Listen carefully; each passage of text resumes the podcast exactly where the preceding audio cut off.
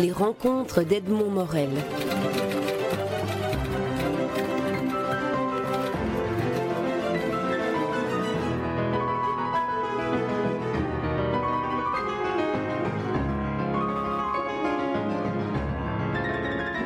Bernard Isler, dans, une exposition qui se tient non loin du, Sablon à Bruxelles, on peut voir des, originaux nouveaux tirés de, certaines de vos bandes dessinées, notamment le, ciel au-dessus du Louvre, dessins originaux qui étaient effectués par infographie. Alors comment est-ce que vous, percevez, vous, le, cheminement d'une case de bande dessinée, d'un original de bande dessinée vers, un, vers une, œuvre d'art euh, beaucoup plus, beaucoup plus agrandi Disons que je travaille euh, sur palette graphique, donc tout est numérique et il n'y a donc pas d'originaux papier. Et donc on s'est inspiré de, ce qui se pratique dans le domaine de la photographie, où il y a des épreuves originales tirées hein, sur des procédés de papier photo, de très haute qualité puisque c'est garanti euh, entre 100 et 200 ans. Nous ne serons pas là pour le, constater, pour le vérifier. Néanmoins, bon, c'est garanti et c'est à la limite une plus longue durée de vie qu'un original papier puisqu'on sait que le papier de plus en plus a des, composantes chimiques qui font qu'on n'est pas garanti justement de la pérennité de l'œuvre ni des encres qui euh, de plus en plus sont de moins bonne qualité qu'au XVIe siècle, au XVIIe siècle, au XVIIIe siècle. Donc on essaye de vivre en partie avec son temps, et dans la mesure où, je travaille exclusivement en, comment dire, en informatique, par matériel informatique pour certaines œuvres, c'était assez logique de, de faire des tirages ou des épreuves originales qui soient associées. Voilà. Est-ce que au, départ, lorsque vous avez réalisé notamment les planches du ciel au-dessus du Louvre, pour lequel nous nous étions déjà rencontrés, vous n'aviez pas envisagé cette déclinaison-là Comment avez-vous choisi les, toiles, enfin les, originaux qui allaient faire l'objet de, ces agrandissements spectaculaires? Mais disons que le, qu'est-ce qui, qui, a présidé euh, Je dirais que euh, c'est un choix parfaitement euh, émotionnel. Hein. On se dit euh, qu'est-ce qu'on a envie de, voir en premier les gens. Les, épreuves qui s'imposaient, c'était la couverture et puis une, page qui montre l'exposition au Louvre au moment de l'ouverture en 1793. Euh, et, que ça semblait amusant d'avoir chez soi une page montrant une exposition au Louvre et, qui est lui-même une œuvre exposée. Donc voilà, il y avait une forme de mise en abîme à travers ça qui était intéressant. Et l'autre, c'était forcément une des, pages les plus euh, comment dire, représentatives de l'album, puisque c'est David dans son atelier en train de faire le le, dessin, euh, l'esquisse première de, son tableau de Barra.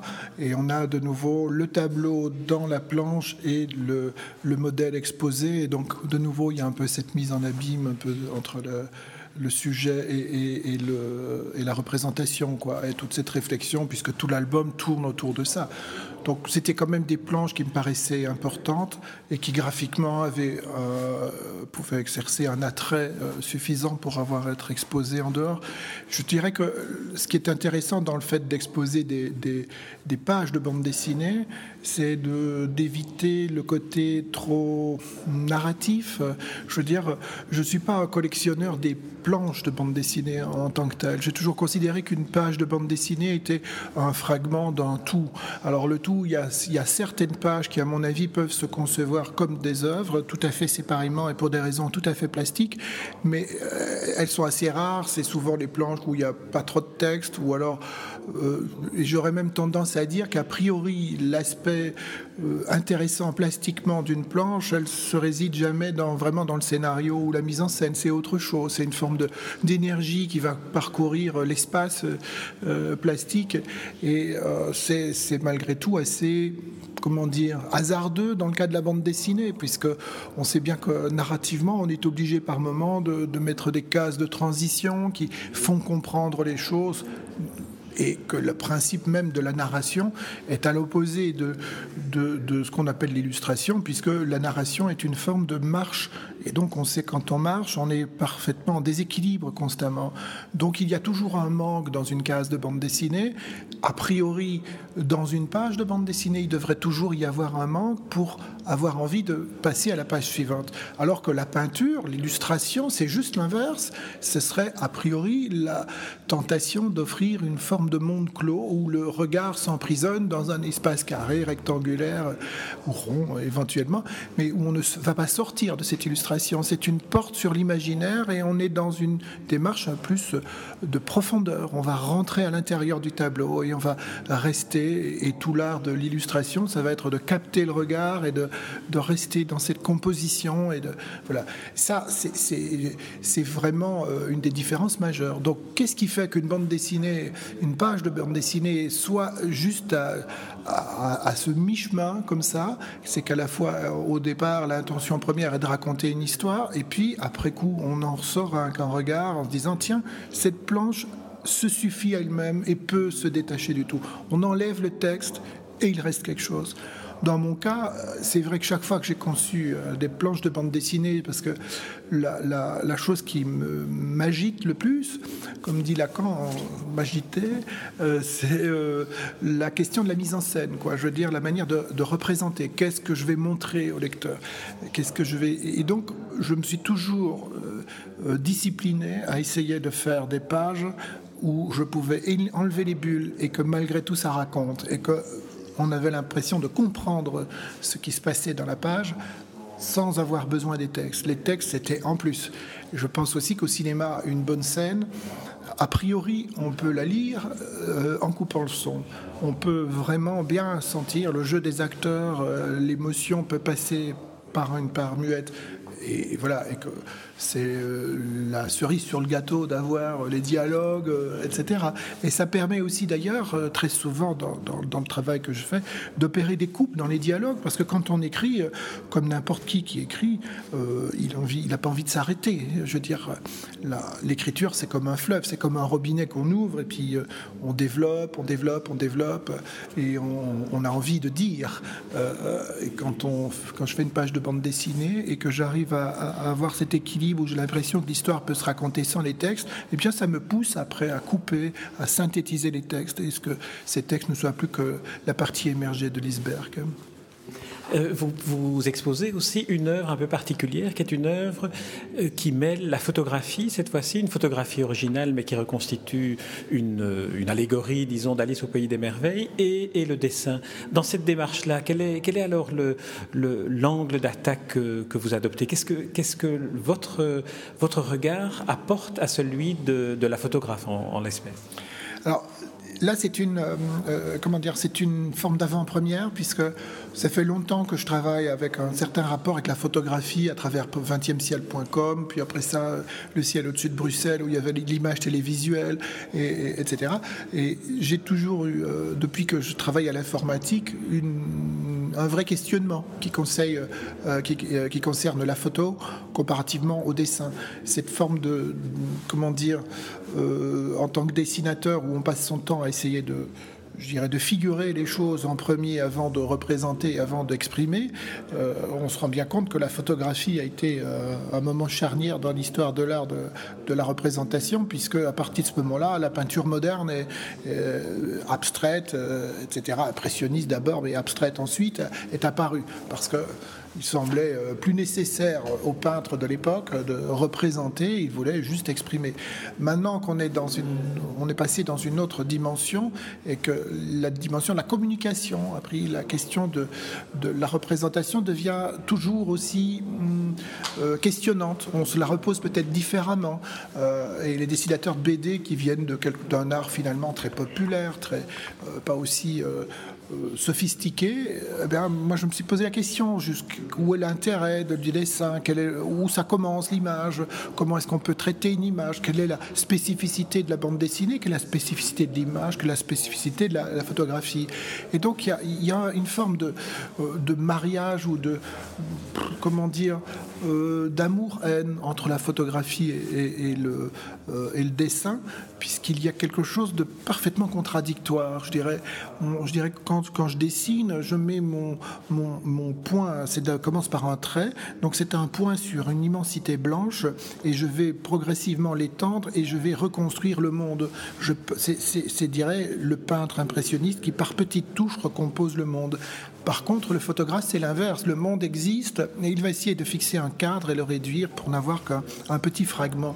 Donc c'est une démarche proche du sculpteur qui dégrossit la masse et tout. Donc il y a quelque chose d'un mouvement parfaitement euh, contradictoire, mais passionnant dans le sens que c'est ça crée un mouvement. On sait bien qu'à l'heure actuelle, il n'y a plus aucun dessinateur en tant que tel qui ne regarde pas la peinture, qui n'est pas influencé par le mode de représentation privilégié du XXe siècle. Donc on ne peut pas être totalement autonome ou totalement indépendant. Donc de là, avec l'informatique où les techniques se mélangent et sont d'autant plus faciles à marier, euh, j'ai commencé à une forme de dialogue. Et là, il a passé euh, un cap euh, dans la mesure où j'initie une collaboration avec une photographe qui s'appelle Laurence Erlich, qui est ma femme d'ailleurs, et où on, on, essaye de traiter l'image d'une manière un peu originale pour moi, qui déjà, je m'étais déjà, je me pose souvent la question à bande dessinée, un peu comme sur un plateau de cinéma, on se dit quel angle je vais faire, comment je vais faire jouer les acteurs. Là, c'est un cap plus loin, puisqu'il y a euh, carrément des modèles, et donc c'est des modèles vivants. Et, voilà. Et Laurence a proposé donc euh, des, comment dire, elle a fait des, shootings, elle en a fait quand même quelques-uns, et puis on a, des, on a sur une base de thèmes sur lesquels on s'était mis d'accord, on a choisi plusieurs photographies, et ces photographies, je les ai traitées je les ai mis en scène, c'est-à-dire que L'informatique permet de, coller, je veux dire, de prendre des éléments, de les mélanger, etc. Donc, euh, j'ai rajouté un cadre, j'ai mis une photo dans un miroir, euh, l'autre qui est en regard, et, puis j'ai redessiné la photo en, retouchant les chromies et puis en rajoutant du trait, etc. Donc, c'est une petite cuisine interne qui, malgré tout, euh, c'est secondaire, je dirais, c'est un peu de la même manière que hein, on, mélange les, peintures sur le bord du papier. Bon, ben voilà, on utilise toutes les techniques informatiques pour obtenir un résultat.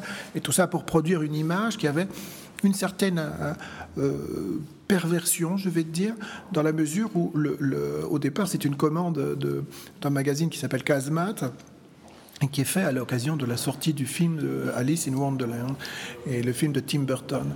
Et euh, donc, en partant de l'univers de Tim Burton, on nous demandait de, de faire un dessin qui pourrait plaire à Tim Burton, etc. Donc déjà l'univers d'Alice au pays des merveilles est un, univers, à mon sens, un peu pervers, euh, avec euh, cet homme, euh, Lewis Carroll, qui à l'époque faisait des photos de petites filles.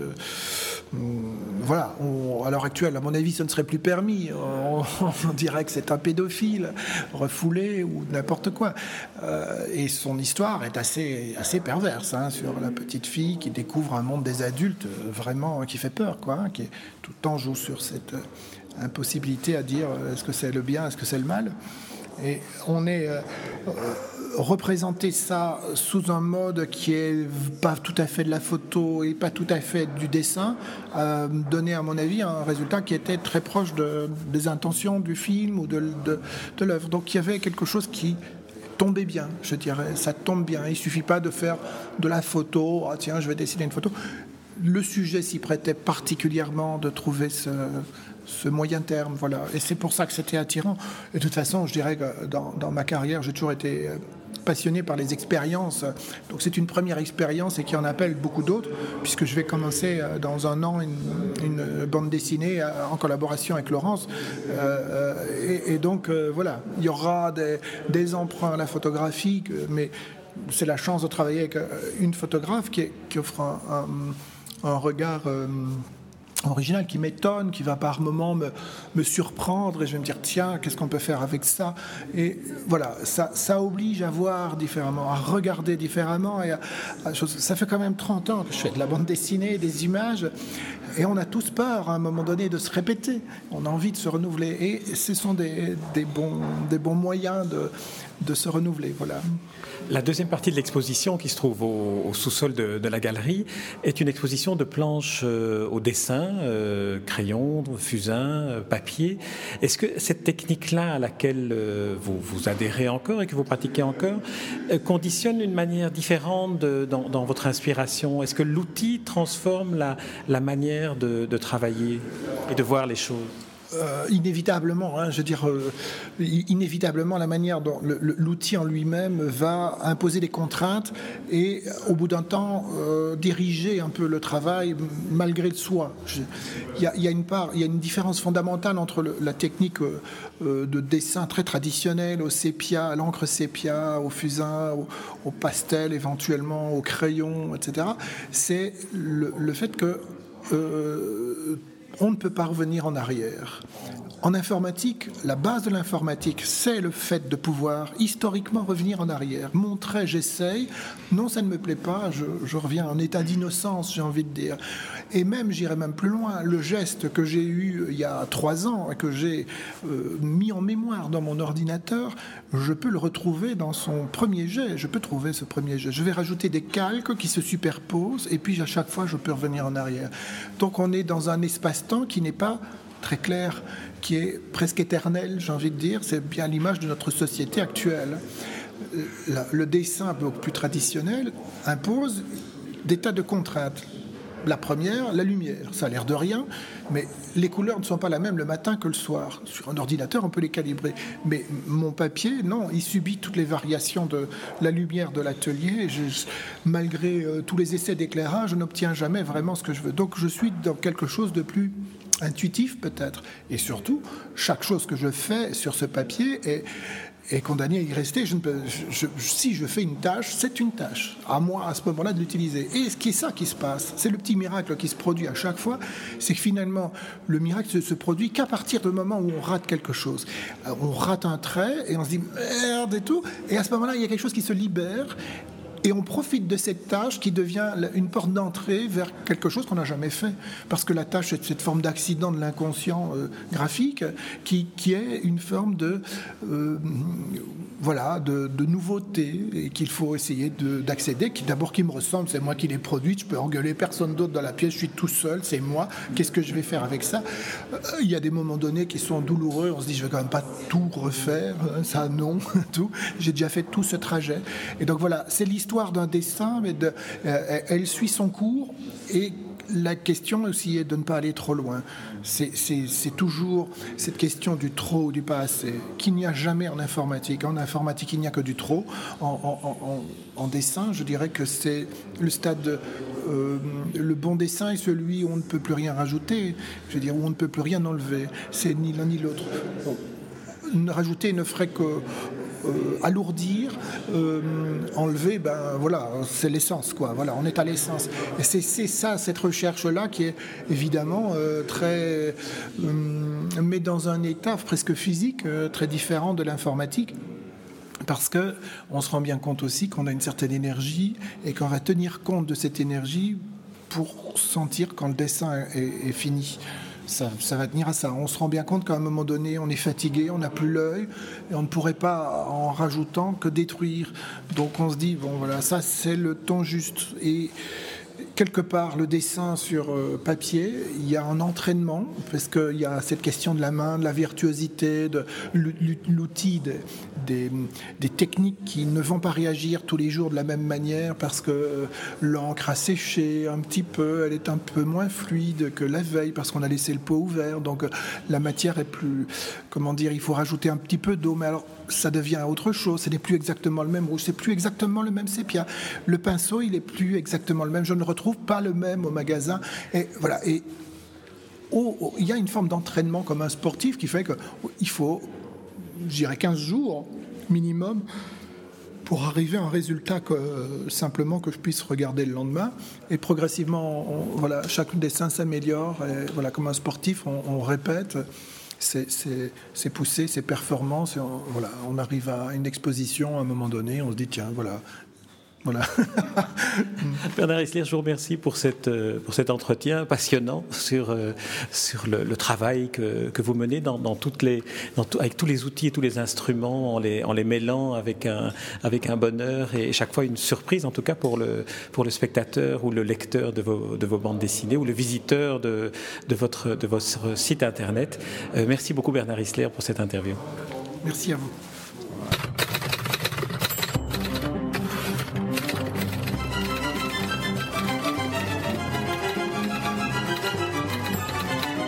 Les rencontres d'Edmond Morel.